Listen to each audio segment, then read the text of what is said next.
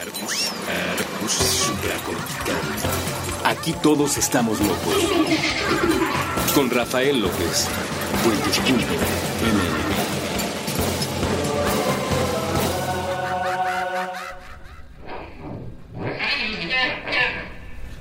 Bienvenidos a Supracortical, yo soy el doctor Rafa López, soy médico cirujano por la Universidad La Salle, soy psiquiatra por la UNAM y soy consultor y comunicador en semiología de la vida cotidiana.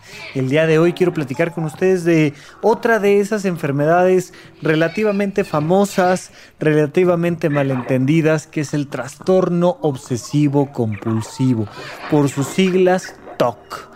¿No? Y hemos escuchado hablar mucho, incluso hay una obra de teatro y hay una película que se llama Tok Tok bueno, la película honestamente no la he visto, pero si va de lo mismo que la obra de teatro, pues tiene que ver con un grupo de pacientes que se conocen eh, esperando al doctor, al psiquiatra en un consultorio y todos de una u otra manera tienen trastorno obsesivo compulsivo. Y esto es muy interesante, esta película, eh, según me platicaron, está en Netflix, la pueden encontrar eh, y, bueno, es, es muy interesante porque todas las personas que están en la sala de espera de este consultorio tienen un trastorno obsesivo compulsivo y de alguna manera se vuelve una especie de experimento social, pero es interesante sobre todo por el hecho de que el trastorno obsesivo compulsivo se puede presentar de muchas maneras diferentes y además confunde mucho el término porque hay dos tipos de trastorno obsesivo compulsivo, uno que proviene de la personalidad y otro que proviene de una enfermedad médica, por decirlo de alguna manera. Allá en antaño, cuando no existía eh, la quinta edición del DSM, este libro de diagnóstico y clasificación de las enfermedades mentales que utilizamos los psiquiatras, sino que estaba todavía en su cuarta edición, se pedía que tú clasificaras las enfermedades en ejes, ¿no? Había un eje 1, un eje 2 y en el eje 1 encontrabas esas enfermedades que provienen de algún desequilibrio bioquímico, electromagnético, genético que determinaba algún trastorno mental. En ese eje ponías, por ejemplo, la depresión, ponías la esquizofrenia, ponías el trastorno bipolar, uno de los tipos de trastorno obsesivo compulsivo lo ponías ahí. En el segundo eje ponías la personalidad. Entonces cuando estabas atendiendo a un paciente, pues decías, tiene de diagnóstico en el eje 1 eh, trastorno de angustia. Eso significa que le están dando muchos ataques de pánico y a lo mejor tenía agorafobia, o sea que le daba miedo salir a la calle porque le preocupaba que alguno de esos ataques de pánico lo afectaran en su traslado de un punto a otro, entonces prefería no salir a la calle, pero en el eje 2 tiene una personalidad histriónica o narcisista o dependiente. Entonces en el eje 2 hablabas de la manera de ser de esta persona. Recordemos que la personalidad es algo que vas adquiriendo con los años, de hecho... Em, se dice que hasta los 18 años tú no puedes decir que alguien tiene una cierta personalidad porque se va formando, se va ajustando.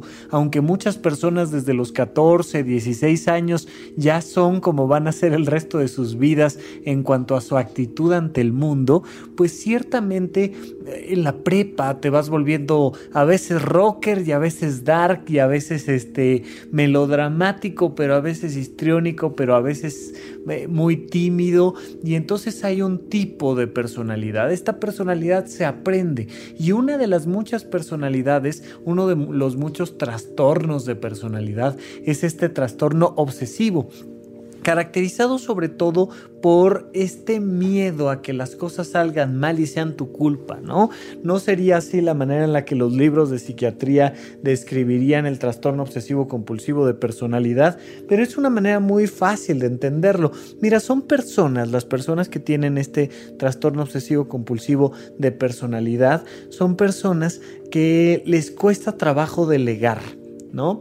Eh, muchísimos que no pueden trabajar en equipo porque, ah, y si algo sale mal, y si no lo entregan adecuadamente, y si el margen no está perfectamente delineado con la pluma azul del el tono Pantone 2F354, eh, y entonces les da mucha angustia no tener la casa limpia, o les da mucha angustia no tener todos los platos en orden y los billetes adentro de la, de la billetera, de la cartera, puestos adecuadamente y bien dobladitos. Y entonces son personas muy ansiosas porque les gusta que las cosas salgan bien y les gusta en exceso responsabilizarse de que eso salga bien. Ese es el trastorno obsesivo compulsivo de personalidad. De alguna manera hay un miedo al error, hay una necesidad, un exceso de control de los elementos externos y hay un disfrute de que las cosas estén bien que estén en orden, que estén limpias, que estén organizadas alfabéticamente. Pero en este caso, no te quiero hablar de ese trastorno obsesivo compulsivo del eje 2, sino del trastorno obsesivo compulsivo del eje 1. Hoy en día en el DSM5, en esta quinta edición de este libro que te comentaba, ya no se hace la clasificación por ejes. ¿Por qué? Pues porque alguien dijo que ya no. Bueno, en realidad porque muchos expertos dijeron que no venía al caso. A mí la verdad es que sí me gustaba hacer la diferencia entre si estábamos hablando de la personalidad o estábamos hablando más bien de un trastorno de origen más biológico, pero este otro trastorno obsesivo compulsivo, este de la película Tok Tok o de la obra de teatro Tok Tok, es muy diferente. Este proviene de perder el control de tus pensamientos. El otro proviene de un miedo a equivocarte, a que las cosas salgan mal y sobre todo a que sea culpa tuya. Y entonces te pones muy, muy, muy quisquilloso con los detalles por un placer de que las cosas salgan bien, un placer que llega a ser patológico, es un, placer ansioso. Eh, no, no me quiero eh, detener demasiado en la descripción, pero en el otro del que te quiero hablar hoy, pierdes el control de tus pensamientos. Imagínate que tú te subes a tu auto, eh, estás en un estacionamiento y decides desatornillar el volante y aventar el volante por la ventanilla y acelerar. Y entonces empiezas a acelerar, acelerar, acelerar, acelerar. ¿Qué va a pasar? Que pues dependiendo de las circunstancias del camino, las llantas se van a empezar a ir hacia un lado o hacia otro y no vas a poder controlar el vehículo. Eso, exactamente eso, pasa con los pensamientos de alguien que tiene trastorno obsesivo compulsivo. No los puede controlar, no los puede direccionar. Mira, si yo en este momento, y esto es un ejercicio que hemos hecho en algún otro episodio, ya no recuerdo yo en cuál, ya llevamos más de 100 episodios, así es que ustedes disculpen si, si mi memoria no es tan precisa, pero les decía yo, a ver, hazme un favor, de hecho fue en alguno de los primeros, pero bueno, hazme un favor, vamos a pensar en algo que tenga que ver con alimentos. Piensa en algún tipo de alimento, ¿ok? El que tú quieras. En este momento, piensa en algún tipo de alimento. Ok, estoy seguro que si me estás ayudando con, este pequeño experimento, ya lo lograste. Ahora, piensa no solo en ese tipo de alimentos, sino en algún tipo de fruta en particular.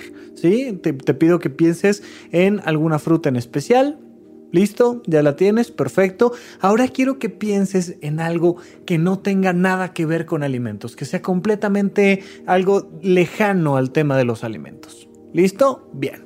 Si me ayudaste con este pequeño experimento, te habrás dado cuenta que te llevó solo algunos segundos pensar eh, quizá en un pastel y después que te pedí la fruta en una manzana, que sería algo como de lo más habitual que podrías pensar, y más adelante a lo mejor pensaste en el cielo o pensaste eh, en una computadora o pensaste en alguna otra cosa que no tuviera nada que ver con eso. Bueno, tú tienes el control de tus pensamientos los pensamientos tienen en buena medida una cosa voluntaria donde tú dices, bueno, me voy a poner a estudiar matemáticas y en este momento me voy a sentar y voy a poner toda mi atención en las tareas que me dejaron en la escuela y me voy a poner a resolver las matemáticas y en general logras hacerlo. De hecho, las personas que están muy preocupadas por algún tema se dan cuenta de que les cuesta trabajo concentrarse porque están pensando en eso que los tiene preocupados.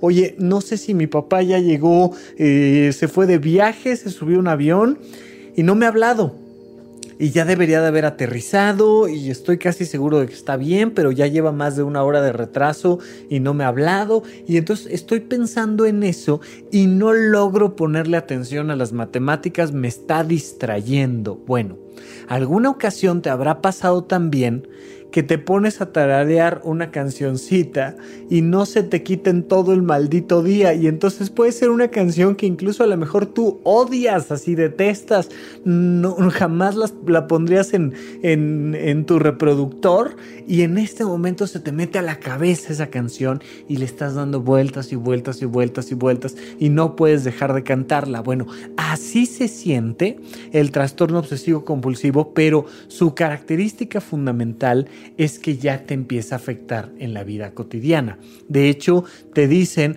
que si ese pensamiento, imagínate que tú me dijeras, bueno, el pensamiento de que tu papá eh, sufrió un accidente o el, el, pensamiento de esta cancioncita repetitiva, si pudiéramos cortar todos los segundos del día al cual le dedicas ese tiempo y los pegáramos, ¿cuánto tiempo harías? Qué tanto estarías pensando en tu papá o qué tanto estarías pensando en la cancioncita. Y cuando la gente te dice más de 30 minutos en un día, pues eso ya empieza a llamar la atención. Ya es uno de los criterios que, que por duración, por afectación de tu vida, puede empezar a denotarse, ¿no? Entonces, este pensamiento obsesivo es una idea o una imagen que se te mete a la cabeza. Imagínate tú que tu papá ya llegó. Ya llegó, ya aterrizó, ya incluso está en la casa y de todas maneras tú sigues teniendo la preocupación de que tu papá sufra un accidente en ese avión del que ya se bajó. De hecho, te, se te mete a tu cabeza la imagen de tu papá sufriendo el accidente aéreo aunque lo estás viendo enfrente de ti. Tú lo estás viendo, o sea, ya llegó a la casa, ya es ilógico que estés preocupado por eso.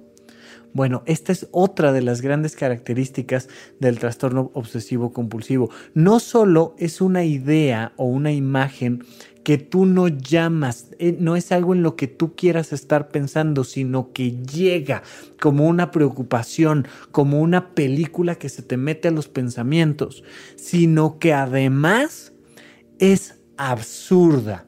Cuando tú estás preocupado por algo, tú estás preocupado normalmente por algo lógico. Oye, el lunes tengo un examen muy difícil y me da miedo reprobarlo. La verdad es que es un examen fundamental para que yo logre mantener la beca y si no saco al menos 8 o 5 de calificación puedo perder la beca y estoy preocupado porque es una materia difícil. Ok, entonces estás pensando, híjole, ¿y qué pasará si lo repruebo? ¿Y cómo le voy a decir a mis amigos? ¿Y, qué tengo que ir a hablar con el profesor para que me dé chance? Y tal vez si, si presento un trabajo. Y entonces le estás dando vueltas y vueltas y vueltas a algo que tiene un fundamento lógico, pues sí, de alguna manera sí sería probable que en un examen difícil sacaras 8 y entonces eh, pues te, te metieras en algún tipo de complicación. Cuando tú tienes trastorno obsesivo compulsivo, esa preocupación es ilógica. Por ejemplo, te preocupa que eh, si tocas Um, un vaso de la alacena, en ese momento tu mano se contamine con bacterias extraterrestres y te vas a morir de un tipo de cáncer que nadie puede eh, identificar y curar. Ok. Tú mismo te dices a ti que es absurdo. Dices, oye, ni en el peor guion de la peor película de ciencia ficción hubieran escrito una tontería como esta. Evidentemente es absurdo y entonces te calmas. No, no te calmas. Cuando tienes trastorno obsesivo compulsivo no te puedes calmar, aunque tú mismo identificas que estos son pensamientos completamente absurdos. Vamos a un pequeño corte y regreso aquí a platicarles un poco más de qué es tener un trastorno obsesivo compulsivo cuando regresemos aquí a supracortical.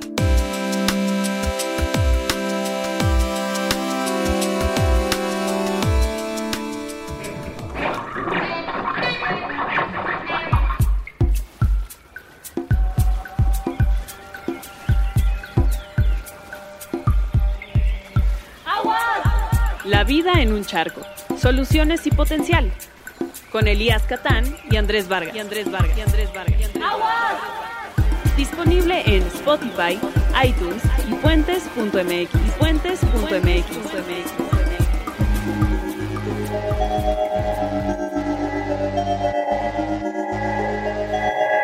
La mano invisible. Un podcast sacado de la manga. Con Mario Conde. Disponible en Spotify, iTunes y puentes.mx.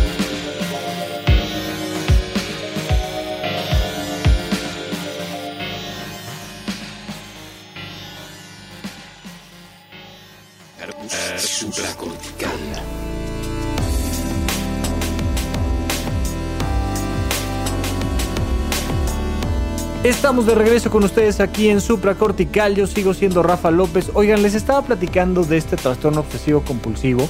Entonces, lo primero que les decía yo es cómo perder el control de los pensamientos que eh, te acompañan en tu vida diaria. La primera característica es que son pensamientos intrusivos, es decir, tú no los llamas, sino que llegan solitos. Puede ser un pensamiento o puede ser una idea. Lo siguiente es que tú los identificas como absurdos, son algo que va más allá de la lógica y tú te das cuenta. Muy diferente cuando alguien tiene, por ejemplo, esquizofrenia, porque en la esquizofrenia tú tienes pensamientos absurdos, pero tú no te das cuenta, para ti son lógicos. Oye, es que como como con esta máquina de movimiento perpetuo me voy a ganar el premio Nobel de la Paz, pues entonces el presidente electo y el Chapo Guzmán eh, vienen en un helicóptero a robarme el invento que acabo de desarrollar. Ok, y cuando tú le preguntas a la persona que tiene esquizofrenia, ¿esto que me estás diciendo te suena lógico? La persona que tiene esquizofrenia te dice, por supuesto que me suena lógico, además se me hace extraño que a usted, doctor, no le suene lógico. Es la cosa más eh, coherente y congruente del universo. cuando tú le dices a un paciente que tiene trastorno obsesivo compulsivo, si le parece lógico que por pisar una grieta en el suelo va a perder toda la energía de su cuerpo, la persona te dice, por supuesto que no, es una tontería pero no lo puedo dejar de pensar.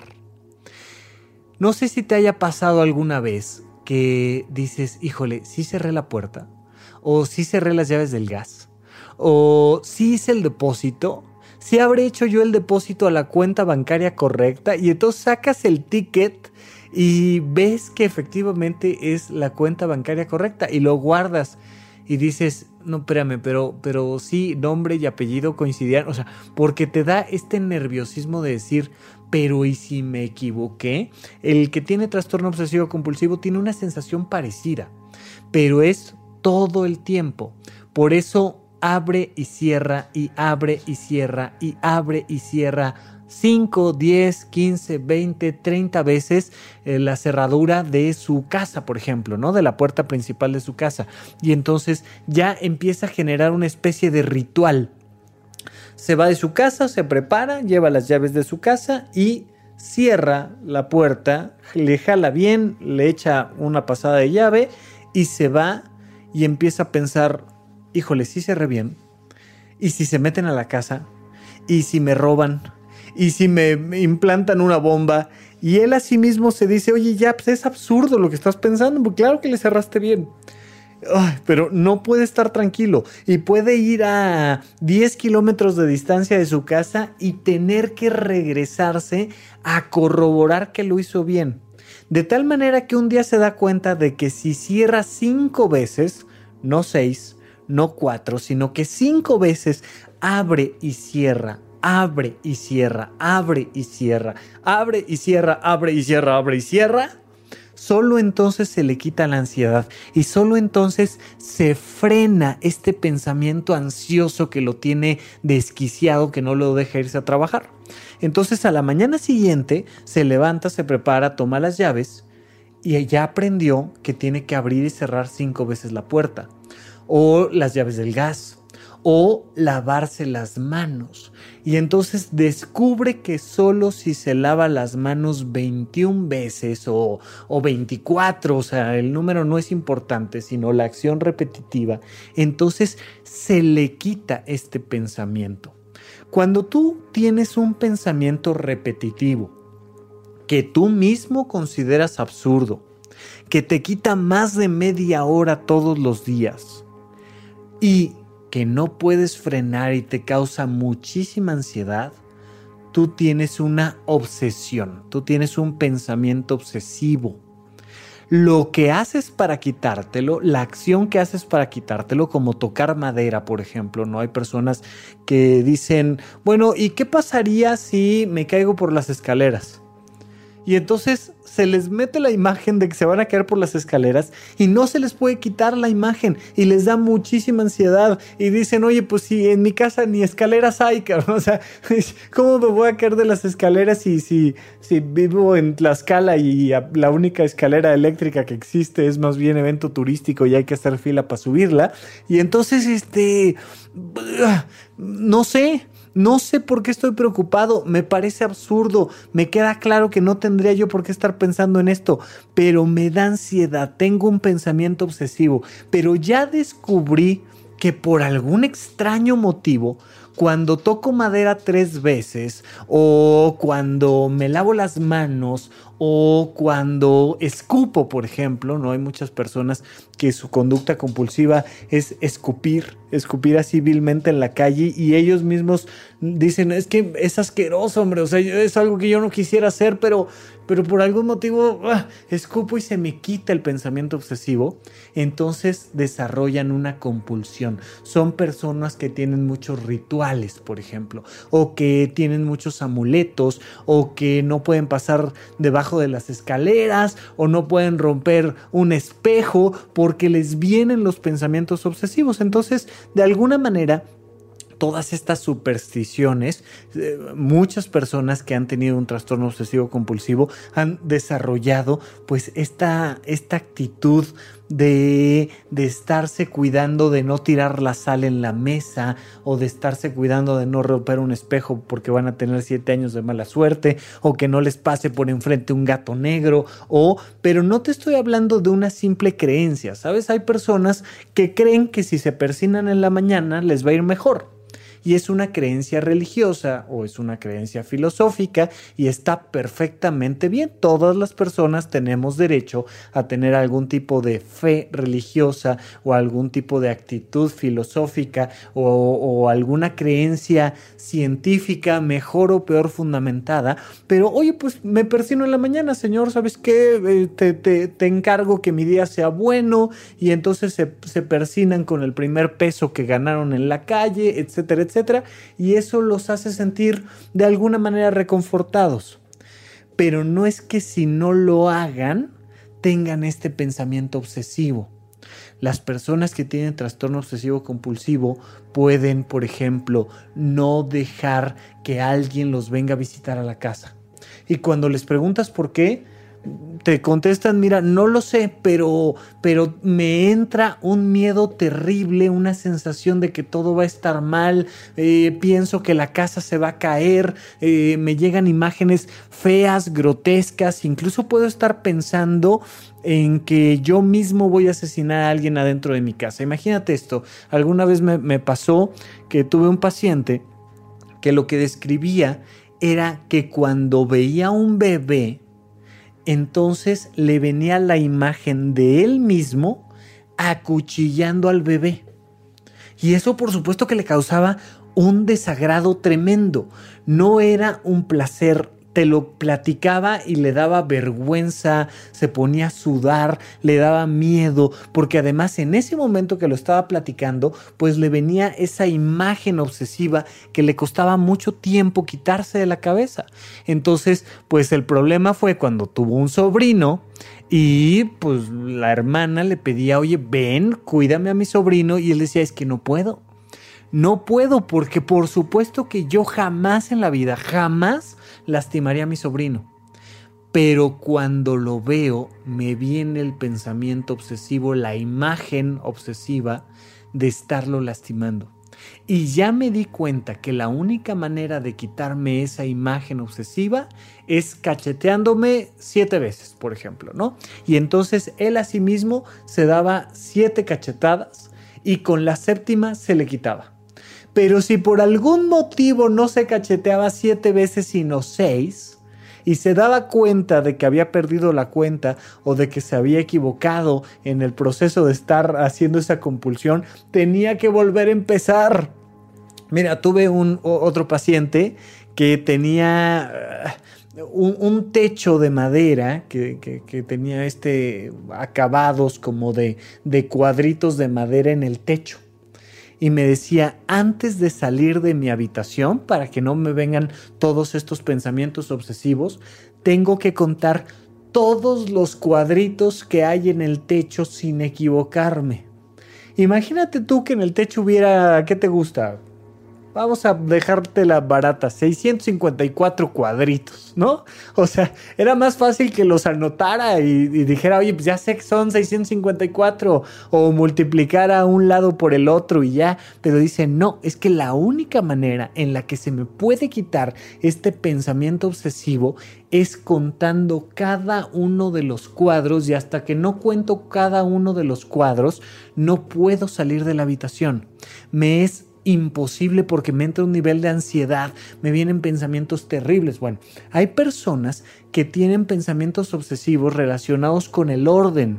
Y entonces, si alguna prenda no está bien localizada en el closet o así, pues entonces les viene un pensamiento absurdo de que van a perder todo su dinero o les viene un pensamiento absurdo de que un terrible accidente le va a pasar a ellos o a su familia o les viene un pensamiento absurdo de que yo qué sé, o sea, te puedes encontrar con cien mil circunstancias diferentes de una persona que está teniendo este pensamiento obsesivo y entonces tiene la compulsión de acomodar todas sus prendas por color o por tipo o por tamaño o de asegurarse de que no haya ni la más microbacteria que te puedas encontrar en una superficie determinada, por ejemplo. Y entonces pueden llegar a lastimarse mucho. Hay personas que eh, les da este, este pues sí, esta compulsión por la higiene y entonces se desinfectan tanto las manos que se las lastiman, porque se las desinfectan con cloro, se las desinfectan con sosa cáustica o se las desinfectan, ¿sabes? No es el gusto porque las cosas estén limpias, es una compulsión para controlar una obsesión. Por eso el nombrecito de este trastorno obsesivo compulsivo. Y realmente puede afectar muchísimo, muchísimo la calidad de vida de una persona. Puede hacer que, que alguien no pueda ir a trabajar o puede ser que alguien eh, esté impedido para tener pareja o puede ser que alguien, no sé, no, pueda conducir simplemente porque no tiene la posibilidad de, de agarrar el volante con las manos eh, lo tiene que hacer con guantes, con guantes a lo mejor de algodón, porque por X o Y circunstancias su compulsión se fue hacia allá y entonces afecta muchísimo su vida, lo pone en riesgo y además él lo sufre mucho, está ansioso todo el tiempo. Una persona que tiene trastorno obsesivo compulsivo tiene una circunstancia que tiene mucho, mucho, mucho que ver con la ansiedad y no importa si va a terapia, no importa si escucha supracortical, no importa si, si está haciendo yoga, si va a todos los cursos habidos y por haber de desarrollo personal, tiene una condición médica que se tiene que atender. Primero que nada con medicamento y después sí con personas que están especializadas en algún tipo de psicoterapia que le ayude a enfrentarse a sus miedos, porque aún en estas circunstancias donde lo médico tiene mucho, mucho, mucho que ver, también es necesario dar algún tipo de terapia. Bueno, vamos a un segundo corte y regreso con ustedes aquí a Supracortical.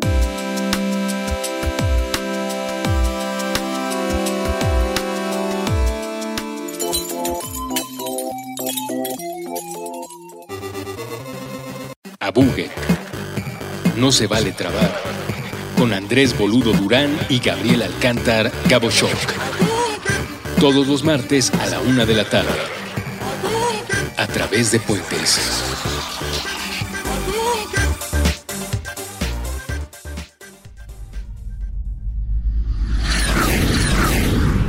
Intercambios horizontales. Puentes. Léelos. El Club de Lectura de Puentes. Con Francisco de Pablo y Andrés Vargas. Disponible en Spotify, iTunes y puentes.mx. De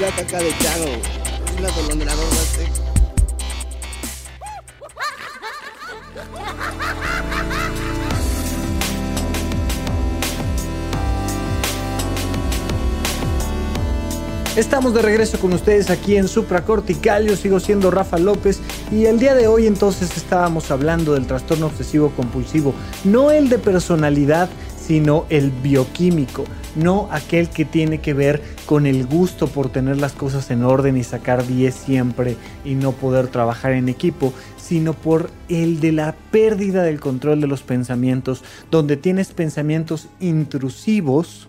Eso significa que imágenes o pensamientos que, te preocupan se meten de la nada, son ansiogénicos, eso significa que generan mucha ansiedad, por tanto también se llaman egodistónicos, es decir, son desagradables, no son pensamientos agradables. Imagínate tú, por ejemplo, estar pensando en sexo todo el tiempo.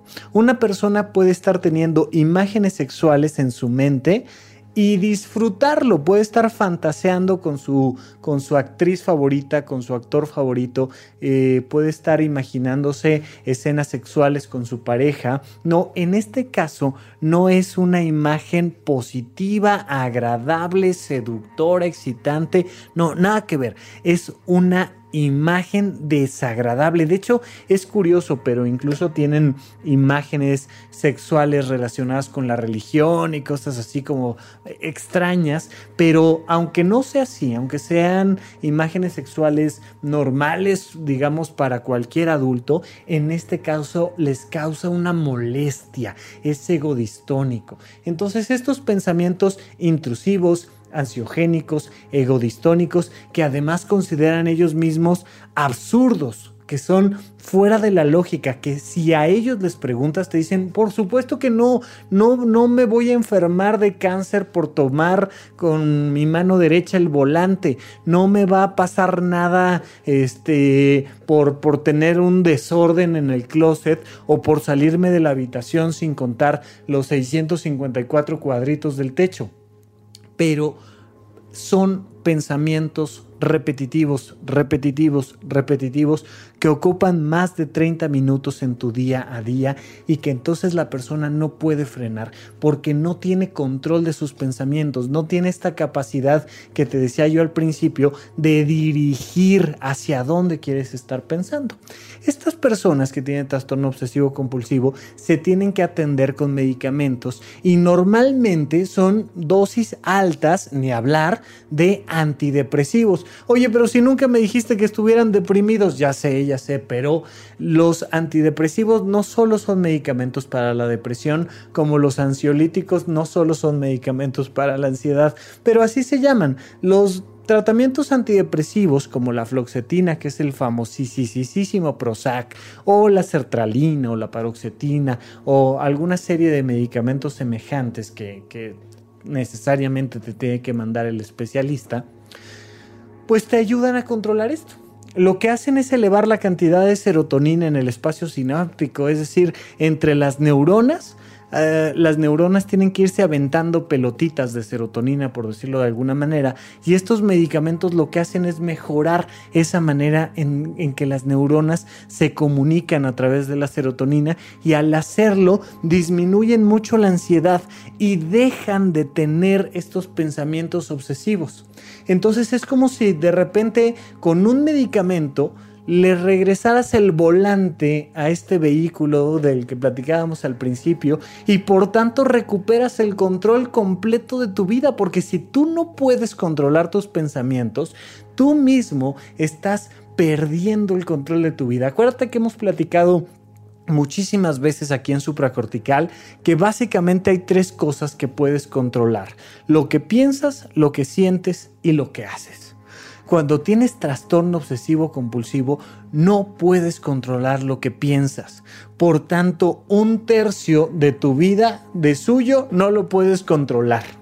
No puedes controlar quién eres. Y si no puedes controlar tus pensamientos, no puedes controlar tus emociones y te va a dar muchísima ansiedad. Y si no puedes controlar tus pensamientos y tus emociones, no puedes controlar tu conducta. Por tanto, pierdes el control total y absoluto en tu vida. Mira, puede tener que ver con celos, celos obsesivos, puede tener que ver con imágenes religiosas obsesivas, puede tener que ver con la necesidad de contar objetos o formas, o puede tener que ver con X, Y o Z circunstancia donde una persona tiene que cerrar, abrir y cerrar las llaves del gas, no puede pisar las grietas del piso o este yo que sé, tiene que tener todo absolutamente en orden o limpio o tiene que decir una, una palabra al final de cualquier frase y entonces se vuelve una comunicación errática y absurda porque está repitiendo palabras. Hay otro tipo que incluso por ahí pueden encontrar algunas ligas en YouTube interesantes de los acumuladores. Y entonces hay personas que tienen el pensamiento obsesivo, es decir, intrusivo, ansiogénico, repetitivo, absurdo, de que si tiran un objeto, una basura, van a perder una parte de su vida. Y entonces si tiran una camisa que utilizaron un día nada más. No porque fue la camisa de la boda, no porque fue el vestido de bodas, no porque es este, yo qué sé, la, foto de, de, mi primer biberón. No, no, no, no, no. no. Te estoy hablando de, de una lata de refresco. Abrieron una lata, bebieron la lata y no pueden tirar la lata porque les viene este pensamiento absurdo, que ellos saben que es absurdo, pero que no puede dejar de repetirse adentro de su cabeza y generarles ansiedad, de que al tirar la lata eh, están tirando una parte de ellos. Imagínate tú que con cada basura que tiraras perdieras un diente. Imagínate tú que, que mágicamente alguien te dijera, pues cada vez que tires algo, cada vez que tires una servilleta, un Kleenex, cada vez que, que dejes algo de basurita por algún lado, ya sea en el bote o donde sea, te vamos a quitar un diente. ¿Cuántas cosas tirarías? Absolutamente ninguna ninguna. Y entonces empiezan a acumular y empiezan a acumular basura, literalmente basura. Y eh, recuerdo mucho un chico, eh, un niño como de 14 años, que traía en su mochila todas las bolsas de papas que se comían el refresco, todos los envases, pues evidentemente empezó a coleccionar mochilas con basura y pues como él mismo se daba cuenta de que era una tontería y de que era una cosa absurda, pues empezó a, llevarse una mochila y la regresaba con basura y la guardaba abajo de la cama y la guardaba en el colchón y empezaba a guardar y guardar y guardar y guardar basura. Bueno, hay personas que guardan así, por ejemplo, aparatos eléctricos, una, una videograbadora, una bocina, cosas que ya no sirven y que no pueden tirar y les preguntas, oye, ¿por qué no lo tiras? Te dicen, mira, pues te vas a reír de mí, pero, pero me da la sensación, me viene este pensamiento de que estoy tirando una parte de mí y no lo puedo hacer. Llegan a tal nivel que no se puede vivir adentro de sus casas. Cuando entras hay un pequeño pasillo, muy pequeño pasillo, que conduce de la entrada principal a la habitación y al baño y dentro de la habitación hay un pequeño pasillo que conduce hasta un, rinconcito de la cama porque están llenos, absolutamente llena toda su casa de objetos inservibles, de basura.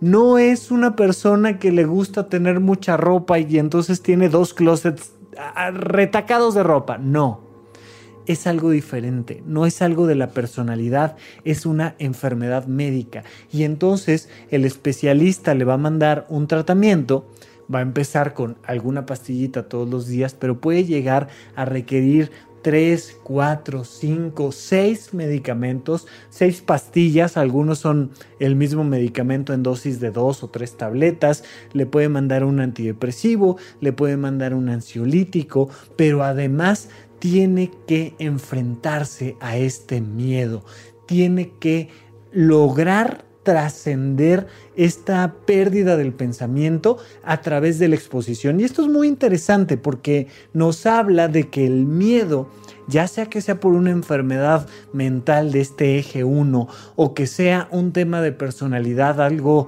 aprendido, adquirido, todos tenemos que aprender a enfrentarnos a nuestro miedo. Algunos además necesitamos apoyarnos en un medicamento, otros simplemente tenemos que dar ese paso enfrente y aventarnos del trampolín de 10 metros y darnos cuenta de que no pasa nada, si te avientas a la alberca y te avientas paradito y, y, lo disfrutas, puede ser hasta un momento de alegría, pero el miedo siempre paraliza y en estas personas más. Entonces, poco a poco, muy, muy despacio, teniendo mucha paciencia, tienen que irse enfrentando a estos terrores que les dan. Lamentablemente, al igual que con el trastorno bipolar o con la esquizofrenia, no así con la depresión, con otros tipos de ansiedades, suelen ser tratamientos para toda la vida.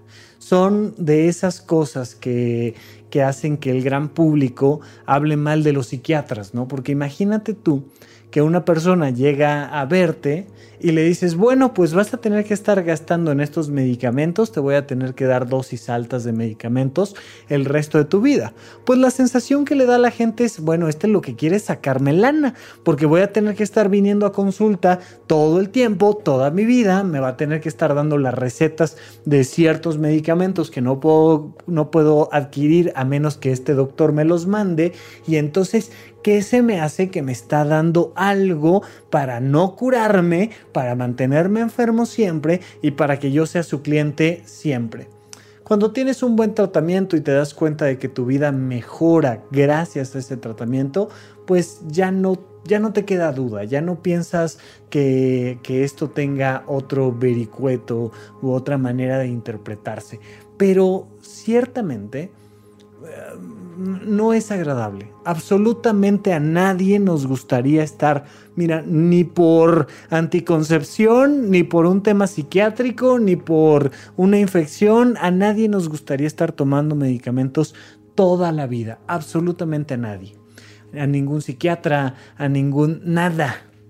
Pero en esta ocasión te estoy hablando de uno de esos problemas de la salud mental que necesitas atender con un especialista y que lamentablemente hay que aceptar que es un tratamiento probablemente para toda la vida. Depende mucho de cada caso en particular, por eso hay que ir al psiquiatra. Mientras más joven empieza una persona con un trastorno obsesivo compulsivo, pues más complicado es el cuadro. Mientras más rápido responde a dosis bajas de medicamentos, pues hay mucha más esperanza de que pueda ser por un tiempo breve y se quite el tratamiento. Pero en general cuando estamos hablando del trastorno obsesivo compulsivo, hay que mentalizarnos a que va a ser algo algo de muy, muy largo plazo y que además va a requerir de varios medicamentos constantemente. Ahora, la persona tiene derecho de ir y tratar de hacerse una limpia, la persona tiene derecho de este, quedarse a la luz de la luna y tomarse gotitas de azafrán, y sí, pero no va a funcionar Cuando es trastorno obsesivo compulsivo, no va a funcionar. Por supuesto, mi recomendación siempre será ve con un médico de tu confianza, pide una segunda o una tercera opinión y más que arriesgar tu salud con algún tratamiento paralelo, pues mejor sigue las indicaciones de tu médico. Esa es mi recomendación. Pero todos somos libres de hacer con nuestro cuerpo absolutamente lo que queramos. Entonces, si antes quieres tomarte 26 cursos de yoga, si antes quieres eh, hacer algún tipo de teta healing o lo que tú quieras, se vale.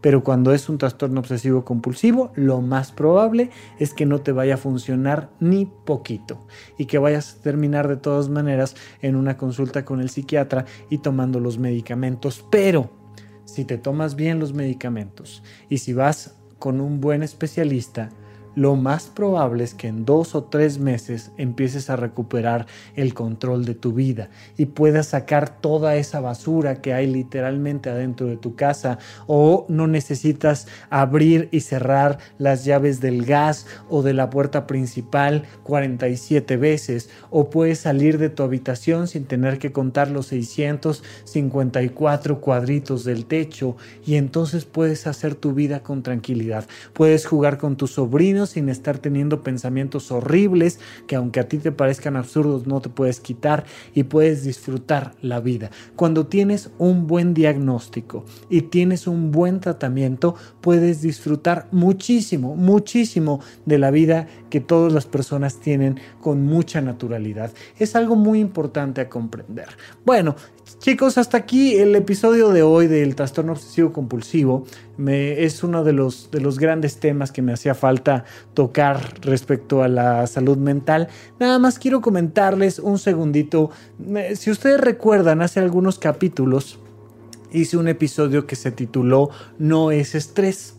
Y ese capítulo lo titulé así porque tuve un caso muy cercano. Tengo una alumna de mis cursos de semiología de la vida cotidiana, que además es una querida amiga, tiene 16 años. Ella es hija de Gaby, otra de mis alumnas, de mis pacientes, una muy querida amiga, pero su hija Alexa, de 16 años, tiene una enfermedad que ha sido bastante complicada de diagnosticar. Hasta el momento parece que el diagnóstico más certero es enfermedad de Lyme, pero hemos pasado desde considerar las neuroinfecciones hasta pensar que fuera lupus o artritis reumatoide. Hemos considerado que fuera eh, algún otro tipo de síndrome autoinmune que afectara su vasculatura y todo el, el riego sanguíneo. Y ha estado pasándosela bastante bastante mal. Parece que todo tiene que ver con la enfermedad de Lyme. Es una bacteria que se llama Borrelia que afecta a diferentes áreas del cuerpo y te da una especie de cansancio tremendo, como un síndrome gripal horrible. Y en el caso de Alexa le ha estado generando mucho, mucho, mucho dolor de sus extremidades, ha tenido que estar hospitalizada varias veces en un solo mes. Y pues no es una enfermedad común en México, no es el lugar más habitual donde podemos encontrar este tipo de cuadros, parece que más bien esto es una enfermedad de Estados Unidos en el Colorado, el tipo de garrapatas que hay por ahí suelen transmitirla mucho y por tanto es en Estados Unidos donde más se conoce de cómo tratar y atender la enfermedad de Lyme. Entonces su familia tiene una liga, tiene una página en donadora, están tratando de recolectar dinero para para que puedan ir a Estados Unidos y atender a Alexa, porque esta es una enfermedad que se puede hacer crónica, hay que atenderla pronto. Y han estado todavía eh, sufriendo un poco con la recaudación de dinero. Mira, ya en alguna otra ocasión te he platicado y lo haré más a fondo porque traigo por ahí algún proyecto también relacionado con la importancia de donar a motivos, instituciones en las que tú confíes Es muy importante que nos quitemos este apego al dinero y que creamos obsesivamente que si damos un peso como que todo va a salir mal, cuando en realidad no pasa nada y le puedes cambiar la vida a alguien. En este caso, Alexa está necesitando de nuestro apoyo. Yo les voy a dejar ahí en puentes.me diagonal supracortical en el último episodio que es este de TOC, una pequeña liga para que si tú quieres donar un peso o 100 pesos o si puedes y donas mil, dos mil pesos, pues sea de utilidad para Alexa y para que se recupere por completo y ojalá que así sea. Pero si no lo haces por ella, mi recomendación siempre, siempre, siempre, siempre es acostúmbrate a dar servicio a los demás. Siempre la recomendación mía personal será en dos sentidos particularmente. Uno, directamente a una persona que tú sepas que lo necesita, que lo esté pidiendo y que tú le quieras ayudar. Tú vas directamente le dices, mira, aquí está la lana, o aquí yo te presto el carro, o yo te ayudo a construir la casa, yo levanto el muro, yo te bajo la cubeta. Directamente ve tú y regala un poco de tu tiempo y de tu energía para ayudar a alguien. Y por otro lado, el otro gran camino es la donación a instituciones que te brindan un recibo de esa donación y entonces tienes un deducible de impuestos.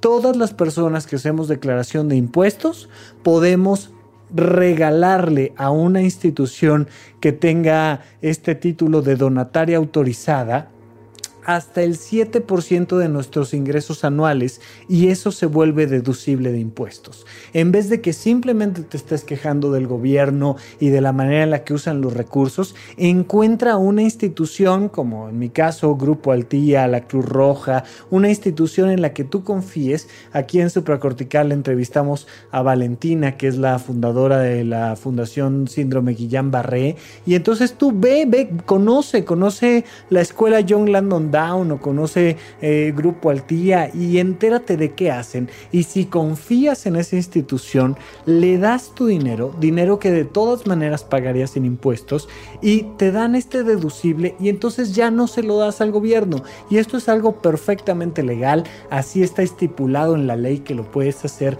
y es muy importante que aprendamos a meter energía económica en los proyectos en los que nosotros confiamos. En general, en general, yo no recomiendo este camino de a través de una fondeadora darle dinero a alguien, porque la mayoría de las veces tú no sabes si, si es un caso real, si realmente eh, se va a utilizar ese dinero para ello. En esta ocasión me atrevo a platicarte un poco del caso de Alexa, pues porque yo la conozco de primera mano, ¿no? Porque a mí me gustaría que alguien dijera, mira, yo aporto con tanto y listo, me meto ahí a puentes.me diagonal supracortical y encuentro la liga de Alexa, me entero un poquito de la historia y le hago una pequeña donación. En ese caso no, no, vas a tener un deducible de impuestos, pero vas a saber que estás apoyando a alguien de por quien yo, Rafa López, yo sé que es un caso real, necesario. Yo he sido su psiquiatra a lo largo de, de, este, de este trágico periodo donde ha estado ella necesitando de apoyo, de apoyo médico, porque incluso la neuróloga que le estaba atendiendo, pues dijo, es que esto es psiquiátrico. Y yo le dije, no es psiquiátrico, no, no tiene las características. Pues es que ya le descartamos esta enfermedad y ya le descartamos esta y ya le descartamos aquella y no sabemos qué es. Pues podrás no saber qué es, pero no es psiquiátrico. Ahí me aventé yo algunos dimes y diretes con diversos médicos, reumatólogos, neurólogos, yo diciendo que no era psiquiátrico, pero ellos diciéndome, pues entonces qué es, y yo diciendo, no tengo idea, no lo sé, me encantaría poder aportar más, no lo sé. He estado muy cerca del caso, le deseo de todo corazón a Alexa que se recupere lo antes posible y si tú quieres apoyar con un peso o dos, pues entra a la liga de donadora, pero por favor vamos cambiando esta cultura del apoyo a las instituciones y a las personas. Si es a las personas, mientras más directamente sea, mejor.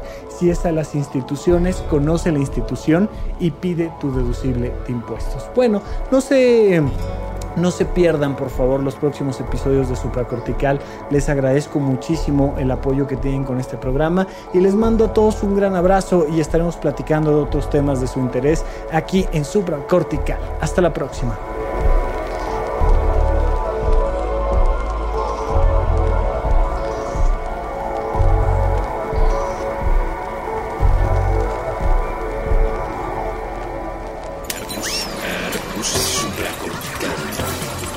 Todos estamos locos.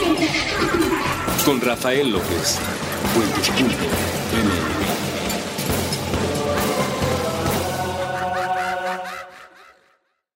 With the Lucky Land slots, you can get lucky just about anywhere. This is your captain speaking. Uh, we've got clear runway and the weather's fine, but we're just going to circle up here a while and uh, get lucky. No, no, nothing like that. It's just these cash prizes add up quick. So I suggest you sit back, keep your tray table upright, and start getting lucky. Play for free at LuckyLandSlots.com. Are you feeling lucky? No purchase necessary. Void where prohibited by law. 18 plus terms and conditions apply. See website for details. Hola, buenos días, mi pana. Buenos días, bienvenido a Sherwin Williams. ¡Ey! ¿Qué onda, compadre? ¿Qué onda? Ya tengo lista la pintura que ordenaste en el ProPlus app. Con más de 6.000 representantes en nuestras tiendas listos para atenderte en tu idioma y beneficios para contratistas que encontrarás en aliadopro.com. En Sherwin Williams somos el aliado del PRO.